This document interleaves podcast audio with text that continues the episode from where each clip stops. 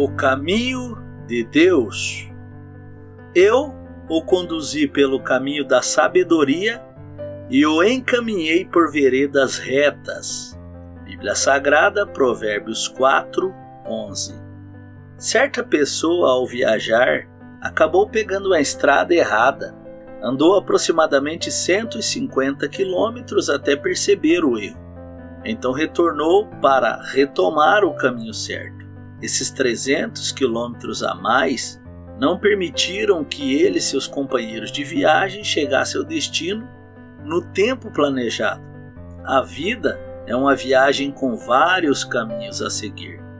A maioria não nos leva ao destino que queremos. Pelo contrário, a Bíblia ensina em Provérbios 16, 25 que muitos caminhos que parecem bons aos nossos olhos acabam sendo caminhos de morte. Se errarmos o caminho na estrada da vida, também atrasaremos a chegada, nos desgastamos mais, gastamos mais recursos em vão e pagamos um alto preço por isso. E se não percebermos que o caminho está errado e voltarmos, acabamos por destruir-nos. Tem um ditado que diz que no fim tudo dá certo, mas nem sempre isso acontece. O destino só será certo se trilharmos o caminho correto.